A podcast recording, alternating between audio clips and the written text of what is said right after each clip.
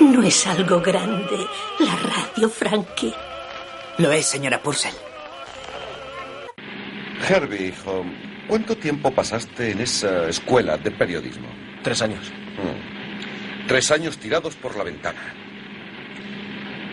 Yo no he ido a ninguna escuela, pero sé qué noticias interesan porque antes de trabajar en un periódico los vendía por las esquinas. ¿Y sabes lo primero que aprendí? Las malas noticias se venden mejor. Porque una buena noticia no es noticia. Hay que echar gasolina. A partir de ahora, vuestras coñas van a durar como mucho dos minutos. Y todos los guiones, he dicho todos los guiones, no se emitirán sin mi aprobación. Bienvenido a la NBC, Howard. La radio es el único medio de comunicación que es compatible con todo. El periódico te obliga a detenerte para leerlo. La televisión te obliga a detenerte para verla. La radio no te obliga a nada. Nosotros en la radio lo que hacemos es convivir con la gente. Good morning, Vietnam!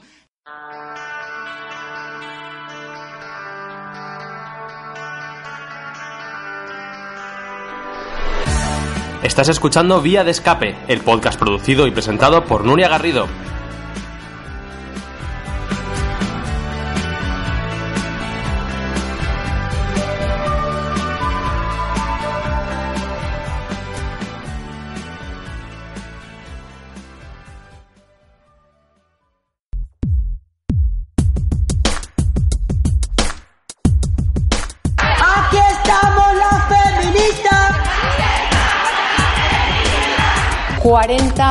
Mujeres asesinadas por la violencia machista. En lo que va de año, 1.015 mujeres asesinadas desde que hay estadísticas. A eso usted le ha llamado una gran mentira. Y eso, déjame, déjeme usted que le diga, señor Ortega, eso es una gran infamia para las víctimas y los familiares de las víctimas de esa violencia machista. Señora ministra, la violencia no tiene género. La violencia es violencia y la combatiremos siempre que se produzca. Muchas gracias. Hemos sido el primer partido de España en lanzar una ley contra la violencia de género en el 2004. Luego se aprobó unos meses después, pero la redactamos nosotros. Bueno, Casado intenta colocarse esa medalla.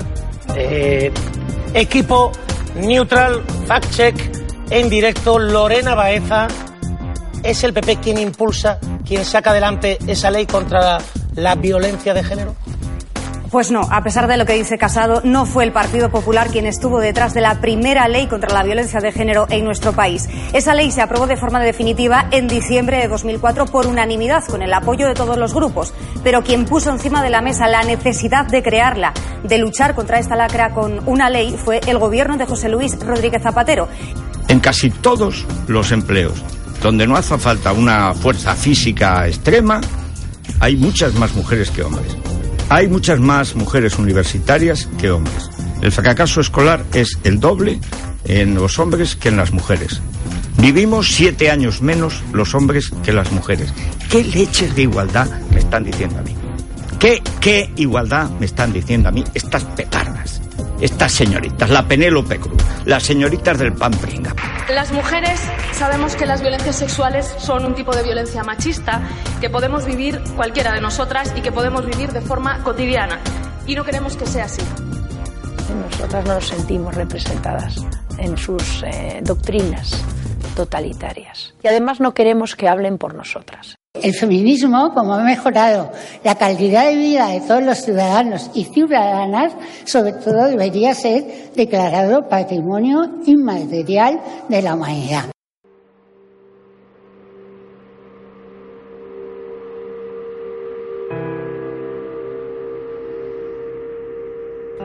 No son casos aislados o puntuales. No ocurre en un país concreto, ocurre en todo el mundo. Lo sufren niñas, chicas jóvenes y mujeres adultas, blancas y de color. Esta realidad ocurre cada día y se llama violencia machista.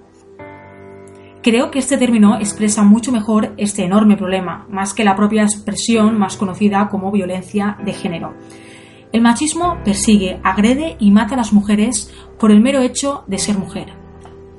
No soporta que las mujeres gocen de los mismos derechos que los hombres. No soporta que las mujeres triunfen, sean libres. En definitiva, que queramos hacer lo que nos dé la gana. Cuando tenía unos ocho años, más o menos, a la hora del recreo, yo era de las que quería jugar a fútbol.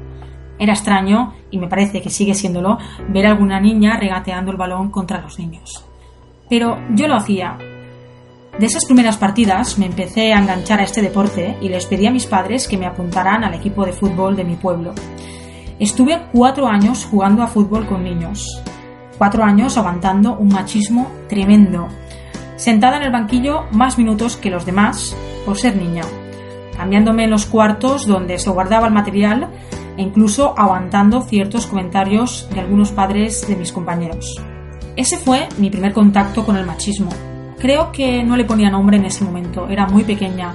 No obstante, era muy consciente de lo que me ocurría. Ahora, a mis 24 años, cuando miro atrás en el tiempo, me doy cuenta de cómo le superaba ver a una niña queriendo hacer lo que en ese momento le hacía feliz. Algo tan simple como querer jugar a fútbol. Conforme me he ido haciendo mayor y me trasladé a vivir a la ciudad, he sufrido otro tipo de machismo y lo sigo sufriendo. He tenido miedo cuando he vuelto sola por la calle por la noche.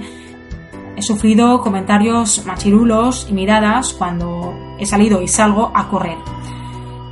Estoy segura que esto que estoy contando os sonará a todas las mujeres que estén escuchando este segundo episodio de Vía de Escape. Bien, dejemos de hablar de mí. Yo no voy a ser la protagonista.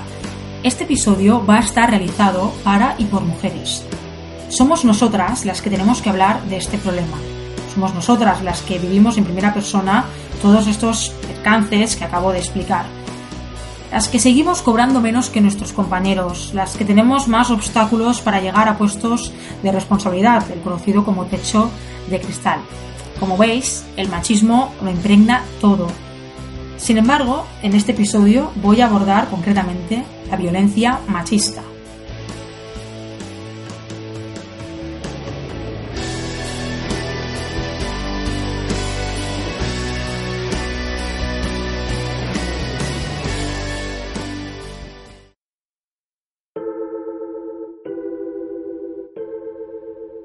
Hecha esta pequeña introducción, lo primero que quiero hacer es dar la bienvenida a todas las personas que me estéis escuchando.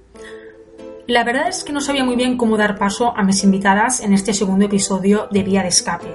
Quería hacerlo un poco más original y diferente al primer episodio. Que por cierto, recuerdo que en ese primer episodio hablo de la precariedad laboral, concretamente en el mundo del periodismo, y lo tenéis disponible en las plataformas de Evox y Spotify. Bien, volviendo a lo que os estaba contando, al final me decanté por el periodismo más puro, ese de grabadora y calle. Así que me infiltré por las calles de Valencia en búsqueda de voces femeninas anónimas. ¿Para qué? Para palpar el ambiente sobre este tema, hacer como una especie de radiografía. Las mujeres jóvenes fueron las que más predispuestas se mostraron a participar y las que no tenían ningún complejo en contarme sus experiencias negativas en sus relaciones personales, en su día a día, e incluso a autodenominarse como feministas. Las mayores, en cambio, se mostraron más reacias a contestarme y no tenían muy claro eso de ser feministas. Primero, eh, si te consideras feminista y Sí. por qué. Porque he pasado unas situaciones que no me han gustado nada con muchos chicos y me, han me he visto obligada a defender nuestros derechos a la fuerza. ¿Y has sufrido también micromachismos en tu día a día? ¿Podrías darme algún ejemplo? Muchísimos. Mi padre, por ejemplo, no nos deja hablar cuando él tiene que discutir algo, cuando él cree que algo es importante no se le puede decir nada. Y con mi pareja lo mismo, no podía decir ninguna opinión porque enseguida me saltaba. Porque creo que el hombre y la mujer es lo mismo. No tienen que... Es que el machismo lo que se ha hecho es siempre rebajar a la mujer, el hombre siempre por encima y tiene que haber una equidad, tiene que haber una igualdad. Y si no la hay, de alguna forma hay que conseguirla. Si no es luchando por nuestros derechos, no se consigue. Violan a una mujer y la primera cuestionada es la mujer. Siempre es la víctima. Eh, matan a un hijo, o sea, un padre mata a un hijo y la pregunta es, ¿dónde está la madre? Eh, Estoy haciendo un programa de machismo y me gustaría saber si os consideráis feministas. Pues yo ni feminista ni machista, Ni yo machi- normal, yo no, no tengo ningún problema, ese tipo no tengo problemas. ¿Y qué te parecen los casos que están saliendo de violencia de género Hombre, eso me constantemente? parece muy mal, eso... ¿Y eso no te parece motivo para considerarte feminista? Pero es que la palabra en sí tampoco me gusta utilizarla. Ujú. ¿Entiendes? La palabra sí tampoco me gusta utilizarla. Estoy en contra del maltrato de, de- de- de todo el mundo. Y hombres y mujeres. Entre hombres y mujeres, pero tampoco me considero... La palabra en sí no me gusta, ni machista ni feminista, no me gusta en sí. La primera pregunta es si os consideráis feministas. Sí. Sí. Eh, ¿Por qué? Eh, porque creemos que es, eh, bueno, va con nosotras, ¿no? Yo siempre me defino como tal, de hecho, trabajamos, yo soy agente de igualdad y ella Yo soy especialista en Sí, violencia de sí, género. Sí, nos has pillado ahí, claro, es que ha sido como nunca... sé, sí. Eh, ¿Habéis sufrido algún tipo de machismo en vuestra pareja o micromachismos en vuestro día a día? A ver, en la pareja afortunadamente no, pero micromachismos constantemente, pues yo que sé, paseando por la calle, por ejemplo, ayer sin ir más lejos, em, no sé. Yo sí, yo a mi día a día, pues a mí me han llegado a preguntar que, pues, sobre todo en relación con mi pareja, mi pareja estudia lo social y yo he hecho derecho y si muchas veces nos preguntan que si no nos hemos cambiado las carreras. Como hice en el primer episodio, de nuevo acudo a la justicia para abordar con mayor profundidad el tema que estoy analizando. Tengo la inmensa suerte de conocer a Susana Gisbert, fiscal especializada en violencia de género. Hace más o menos un año la entrevisté para el periódico en el que entonces trabajaba. Tengo tan buen recuerdo de esa entrevista y aprendí tanto que sabía que Susana Gisbert no podía faltar en este episodio. Y la verdad es que nunca dice que no a una entrevista o a una colaboración con medios de comunicación. Y es que a la fiscal le gusta el periodismo, tanto que incluso lo hubiera estudiado, como una vez me contó. Os pongo en contexto. Es lunes, son más o menos las 7 de la tarde, hace calor y Gisbert me espera en el juzgado de guardia de violencia ubicado en la Ciudad de la Justicia de Valencia.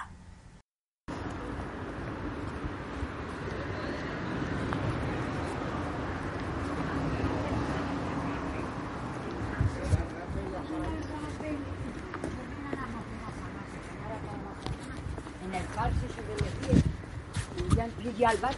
Ahora sí. que nunca había venido aquí yo. ¿No? No, yo como. Como solía ir a las cortes, pues aquí nunca había venido.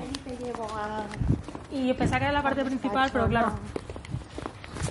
He salido por los pueblos teniendo de todo para buscarte, digo, por Ya, ya, ya. Hola.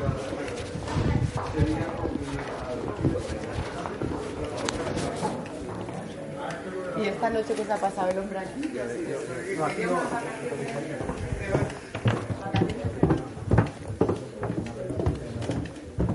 sabes qué pasa y más en este caso que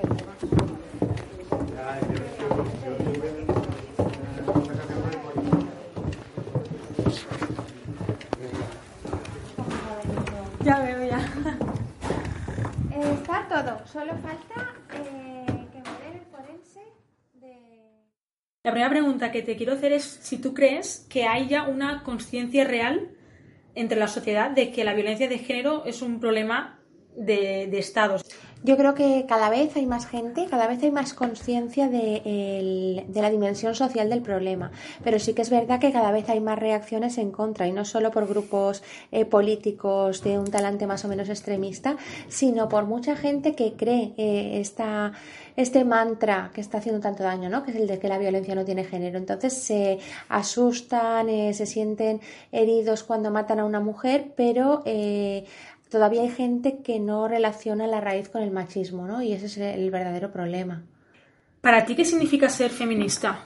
Bueno, es que yo creo que eh, de verdad cualquier persona eh, que crea en la Constitución debe ser feminista, porque si el feminismo es, como dice la RAE, que tampoco es ningún organismo que sea sospechoso de, de excesivo progresismo y más de cara de cara a, a las mujeres, pues si la RAE precisamente lo define como el movimiento que busca la igualdad entre hombres y mujeres eh, y tenemos en cuenta el artículo 14 de la Constitución, en realidad cualquier persona y más cualquier jurista no podemos ser otra cosa que feministas. La actual ley contra la violencia de género, creo que esto lo han cambiado, sigue sin reconocer, o solo reconoce, mejor dicho, como víctimas a las que han sufrido violencia dentro de una relación afectiva, ¿verdad? Por ejemplo, las niñas de Alcácer o Diana Kerr no se cuentan como víctimas de violencia de género. Efectivamente, eso sigue siendo así porque la Ley Orgánica 1-2004 sigue considerando en su artículo 1 que la violencia de género es la que se comete dentro del ámbito de la pareja o expareja, del matrimonio o exmatrimonio.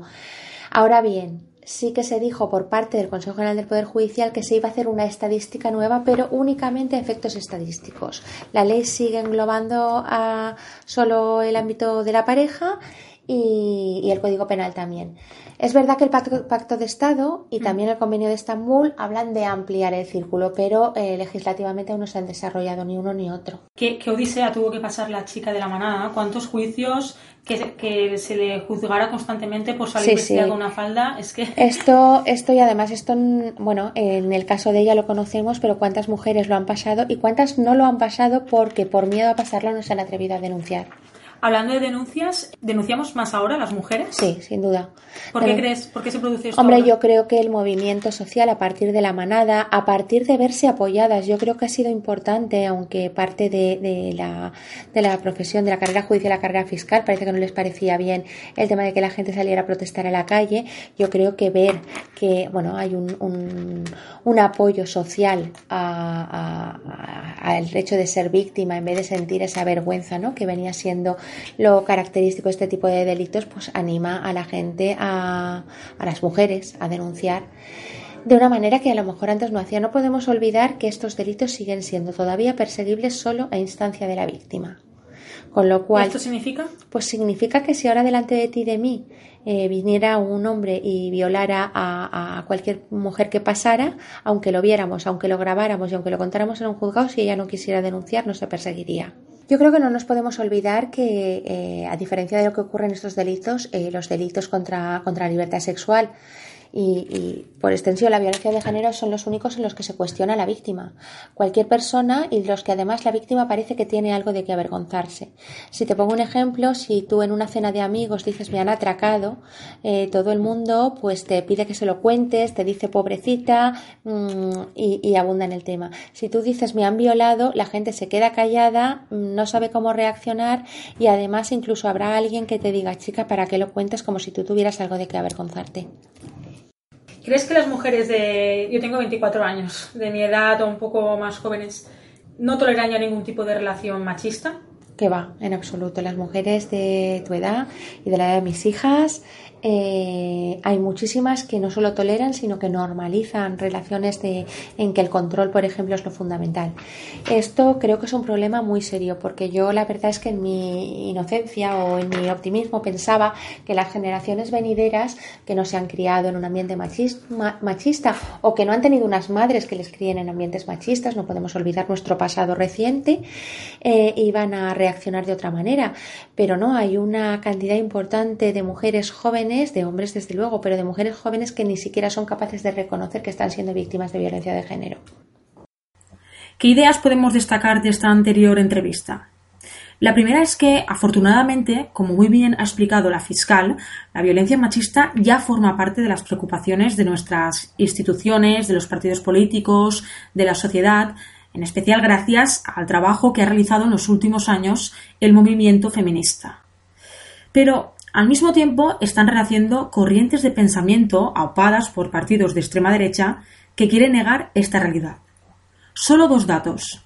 Las mujeres asesinadas por violencia machista superan a las víctimas del terrorismo que en su día realizó ETA. Y hay más de mil asesinadas desde el año 2003. Vamos a seguir profundizando sobre este asunto, ahora de la mano de Silvia Claveria, autora del libro El feminismo lo cambia todo. Claveria es doctora en Ciencias Políticas por la Universidad Pompeu Fabra y editora en Politicón. Se ha especializado en estudios de género, entre otros temas. También colabora en periódicos digitales como el diario.es. Su libro llegó a mis manos las navidades pasadas. Estaba en una librería en busca de un libro que hablara sobre feminismo y justo encontré el de Clavería. Se lo regalé a mi madre. Ambas lo hemos leído y coincidimos en que el libro sirve no solo para entender la importancia del feminismo a lo largo de la historia y en el presente, sino los problemas que siguen teniendo las mujeres en prácticamente todos los ámbitos de la sociedad. Pero, ¿Qué impulsó a Claveria a escribir este libro? Este libro lo empecé a escribir hace más de dos años porque salió publicado el año pasado y creo que como sociedad uh, estamos en un escenario totalmente diferente.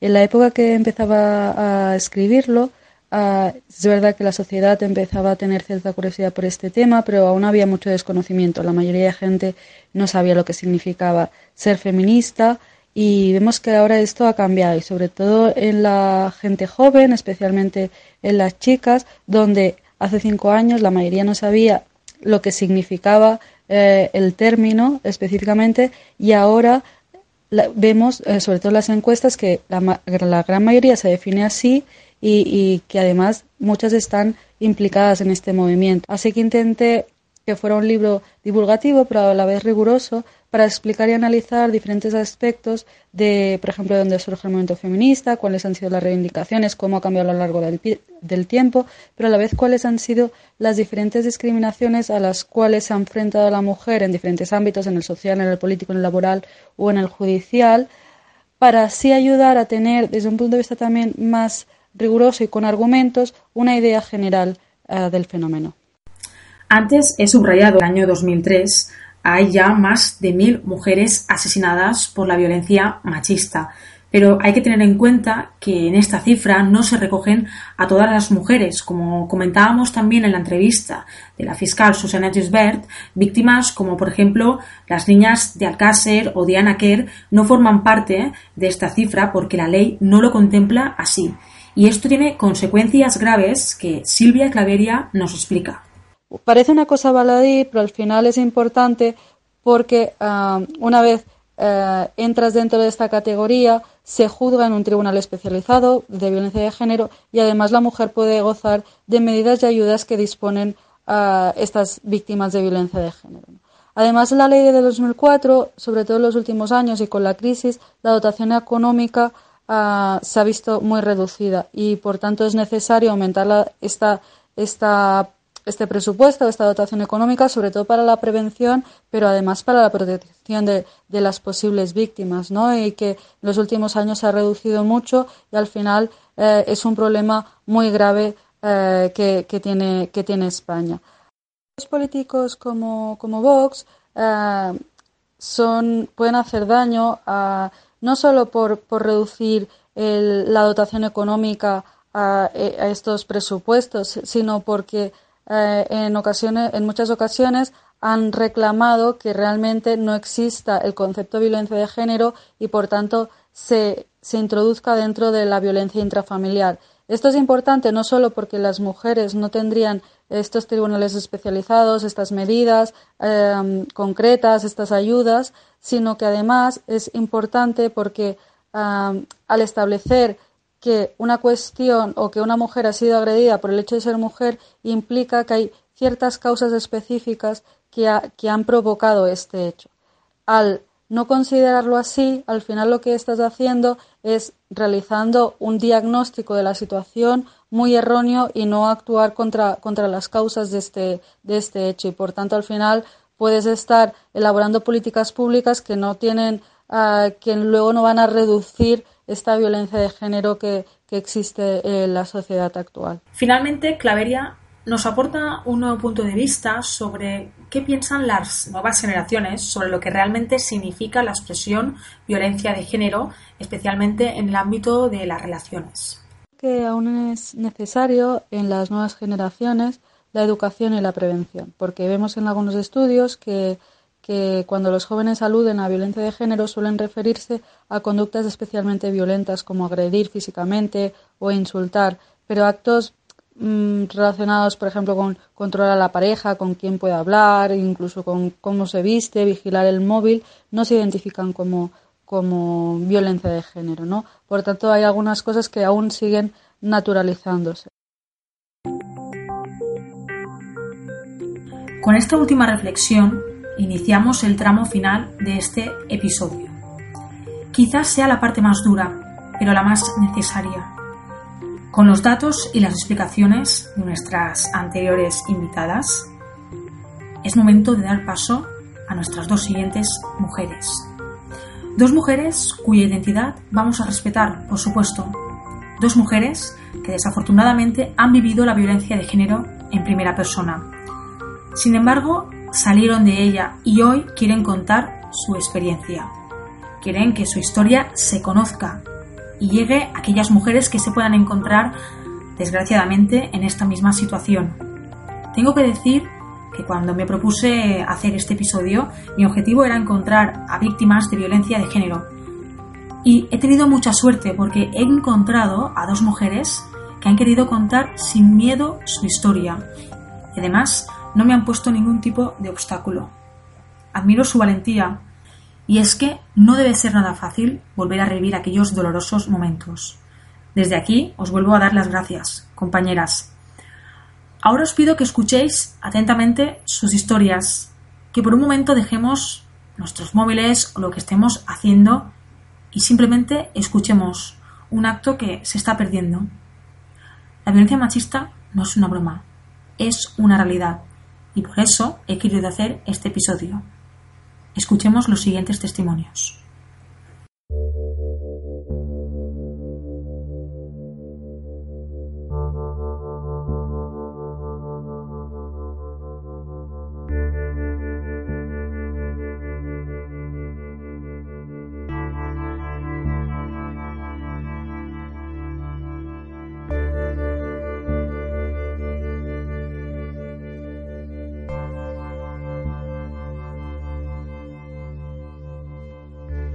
Sufrí malos tratos psicológicos durante tres años con una pareja y durante otros tres años con otra. La verdad es que nunca, nunca tomé medidas para denunciarlo a, a ninguno de los dos hasta que el último con el, con el padre de mi hija pequeña tuvimos un altercado bastante grande y sí que es verdad que lo denuncié.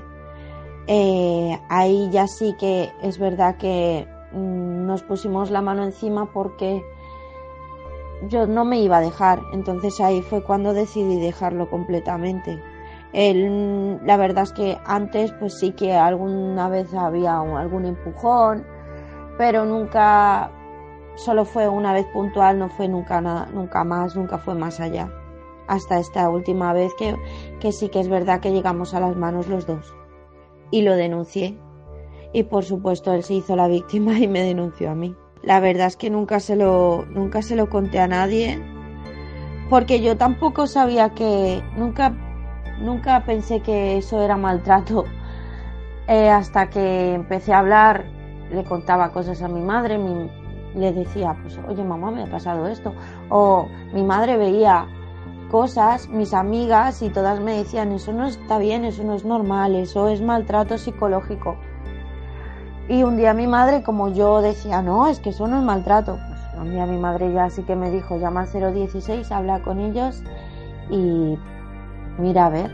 Y es verdad que hablé con ellos y me dijeron, te está maltratando psicológicamente.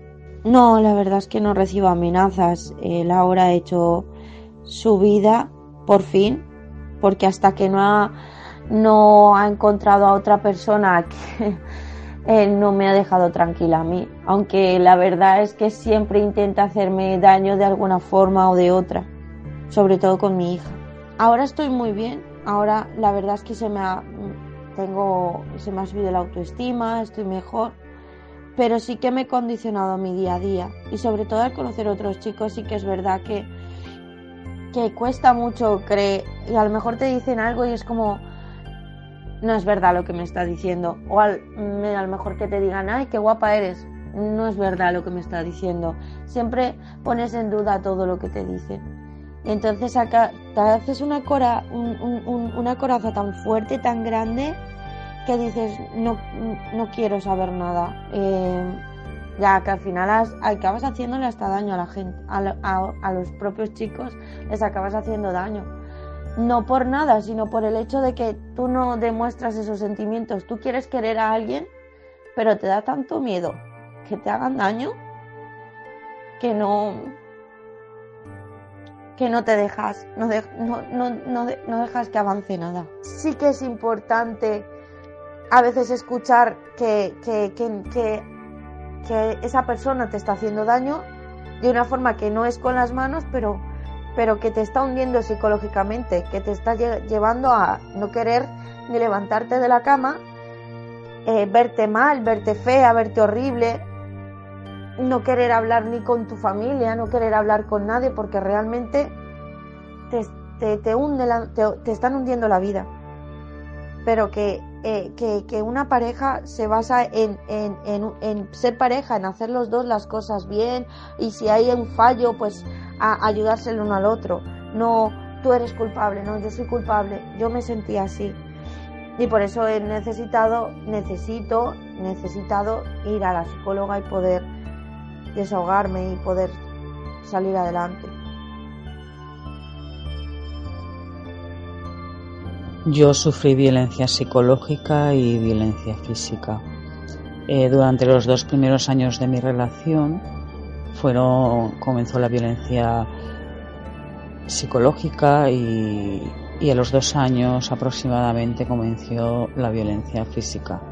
Mi relación duró seis años y, y, bueno, si tuviese que decir qué es lo que más huella me ha dejado, tengo que reconocer que es la violencia psicológica porque aún a día de hoy pues me persigue en mi día a día eh, esas experiencias que tuve tan dolorosas. Durante mi relación eh, no hablé con nadie, nadie de mi entorno conocía lo que estaba pasando. Eh, bueno, sí que sospechaban, pero yo nunca conté nada a nadie. Fui yo la que acudía a Centro Mujer a Escondidas cuando ya realmente al final de la relación veía que, que mi vida estaba en peligro y que yo siempre pensé que, que a mí pues me dijera y me hiciera lo que quisiera, pero que el día que mis hijas se fueran conscientes de lo que estaba pasando, ese día pues ahí acababa todo. A día de hoy no, no recibo amenazas de él, aunque tenemos una hija en común, pero mi hija no, no ve a su padre. Así lo dice una sentencia desde hace tres años. Pero también me gustaría decir que yo hace 11 años que, que salí de, del ciclo de la violencia y, y bueno, en estos 11 años, eh, aparte de vivir en un centro de protección de mujeres, eh, he vivido en tres ciudades diferentes, entonces claro, eh, ahora mismo donde estoy pues no, no sabe dónde, dónde me encuentro y, y bueno, puedo decir que, que vivo tranquila el miedo es algo que, por supuesto, siempre nos persigue y, sí. Tengo miedo. Tengo que reconocer que no como antes, eh, porque sí que me siento segura por parte de las fuerzas y cuerpos de seguridad del Estado. Estoy rodeada de, bellísimas personas, de compañeras y, de mujeres luchadoras que un día también decidieron decir hasta aquí y, bueno, ese miedo se hace más pequeñito. Podría decir que, lo sobrellevo. Es súper importante que, que las mujeres que hemos salido de la violencia de género eh, demos este paso y, levantemos la voz. ¿Por qué? Porque eh, creo que aunque el camino es muy duro, porque es muy duro y más cuando tienes hijos, Creo que es súper importante que la mujer que está en su casa encerrada, aunque solo oiga nuestra voz, se dé cuenta y piense que, que hay salida. Sí que es verdad que necesitamos más recursos, pero los que hay, esa mujer tiene que saber que pueden utilizarlos. Tengo que decir que soy hija de, una mujer que fue víctima de violencia de género. Yo incluso presencié cómo mi madre eh, recibió abusos sexuales, mi hermano también fue maltratado. En ningún momento yo eh, recibí malos tratos por parte de mi padre, pero sí los viví en casa Y, bueno, tengo que decir que, en mi casa se silenció todo. Eh, en aquel entonces eh, mi padre era el que traía el dinero a casa y, y bueno, como que él era el bueno, claro. De hecho, mi madre a la hora que la hora que dijo que, que se iba a separar, eh, su familia le dijo que, que dónde iba a ir cuando era su marido el que traía el dinero a casa y, mi madre con 36 años se puso a trabajar porque mi madre no trabajaba. Como veréis, eh, venía de un sistema patriarcal total y, y bueno, pues mi madre dijo hasta aquí y sabiendo que mi padre le engañaba y tenía hijos con otra mujer, estando casados y, y bueno, quizás yo durante muchos años he normalizado el que la mujer tenía que aguantar, porque yo recuerdo que desde muy pequeñita mi abuela me decía que, que la mujer había venido al mundo para aguantar y que había que aguantar y aguantar hasta el final.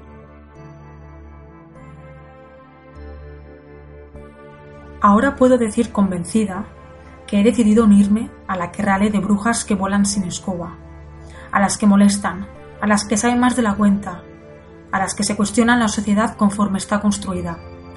Hemos sido atacadas y perseguidas durante toda la historia, pero cuidado, porque estamos aprendiendo a controlar el fuego de la hoguera. Con este poema del libro Somos las nietas de las brujas que no pudisteis quemar, cierro este segundo episodio. Va por nosotras, las mujeres.